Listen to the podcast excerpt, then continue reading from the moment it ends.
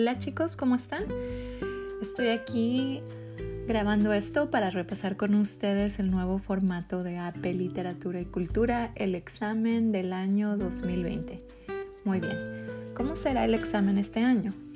Van a tener dos preguntas escritas. El examen en sí durará 45 minutos. La primera pregunta vale 60% de su calificación y es comparación de texto con texto. Esta pregunta va a durar 25 minutos. La segunda pregunta va a ser comparación de texto y arte, con un valor de 40% de su calificación y tendrán 15 minutos para contestarla. Su examen será por internet este año y cada uno de ustedes va a recibir un correo electrónico único el día del examen con un enlace para tomar el examen. Deben saber ustedes muy bien qué correo electrónico ingresaron para su AP Classroom. Si tienen alguna pregunta, no duden en comunicarse conmigo y ojalá lleguemos a encontrar respuesta a esa pregunta. ¿Cuándo será su examen? Su examen va a ser el 14 de mayo a las 9 de la mañana. Bien, hablemos de las preguntas.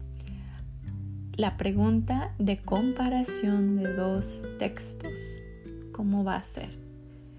Van a tener 25 minutos para leer dos textos. Un texto que ustedes ya leyeron y un texto que College Board escogió para ustedes. Estos dos textos van a servirles para escribir una comparación que se enfoca en un tema en específico y donde ustedes también tendrán que analizar el uso de figuras retóricas. Este examen lo van a poder escribir a mano o escribir en la computadora y luego subirlo a la red. Les van a dar 5 minutos para subirlo a College Board.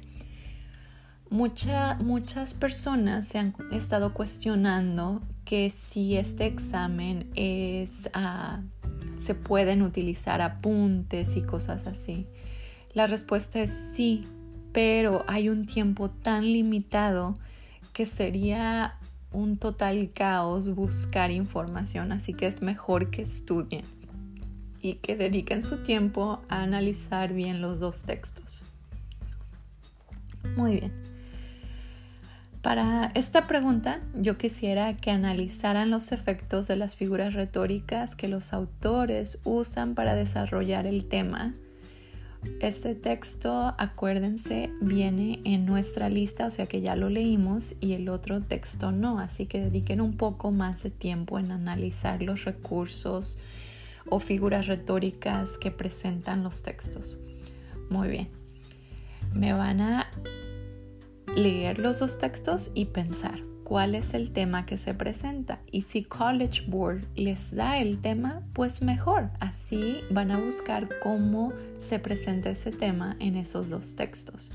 Van a identificar todas las figuras retóricas que los autores utilizan para desarrollar su tema y también van a comparar cómo es que estos, estos autores, estas dos obras utilizan a las figuras retóricas para presentar el tema. No se olviden de siempre, siempre escribir una tesis. Recuerden que este no es un ensayo de cinco párrafos y ahora todo está sintetizado, o sea que todo lo que ustedes escriban cuenta. No quiero que sean redundantes, no quiero que repitan cosas. Yo quiero que todo lo que digan sea al grano, sea claro, ah, lo digan y lo prueben con evidencia. Así que, ¿qué les puedo decir? ¿Qué estructura quisiera yo que tuvieran? Primero, una buena introducción. Y una buena introducción te da una muy buena tesis. En esta introducción vas a introducir a los autores o a los poetas y vas a decir cómo estos autores o poetas ilustran el tema y cómo lo usan utilizando qué recursos literarios. Después, nos vamos a enfocar en el cuerpo del ensayo.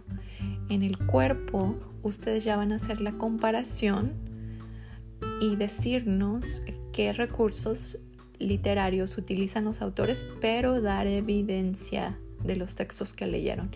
Y al final van a recalcar la importancia del asunto sin repetir nada, nada de lo que hayan dicho, porque recuerden que este ensayo es corto y tienen ustedes que apoyar sus ideas y ir al grano sin ninguna redundancia.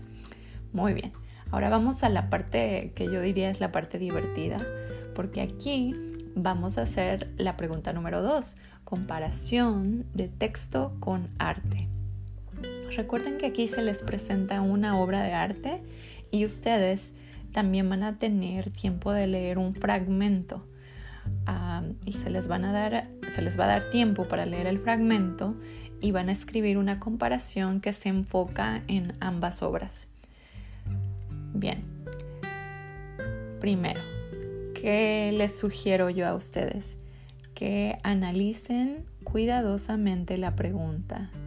Prepárense mentalmente para contestar cómo está este tema representado en ambas obras hagan conexiones entre el género, el periodo o el movimiento literario. Den ejemplos en específico. Escriban una muy buena introducción que comience mm, con una tesis bien clara de lo que ustedes están tratando de presentar. Recuerden que en esta comparación texto y arte están buscando un balance perfecto, ¿ok? en este balance ustedes tienen que enfocarse en las dos obras, no solamente en una. Muy bien. Entonces, ah, no se olviden de tomar apuntes cuando estén leyendo, de subrayar, de buscar los elementos literarios, de también pensar en el movimiento literario que se presenta.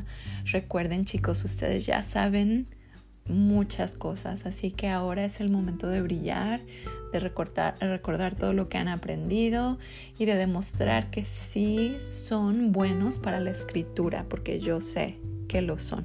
Suerte chicos.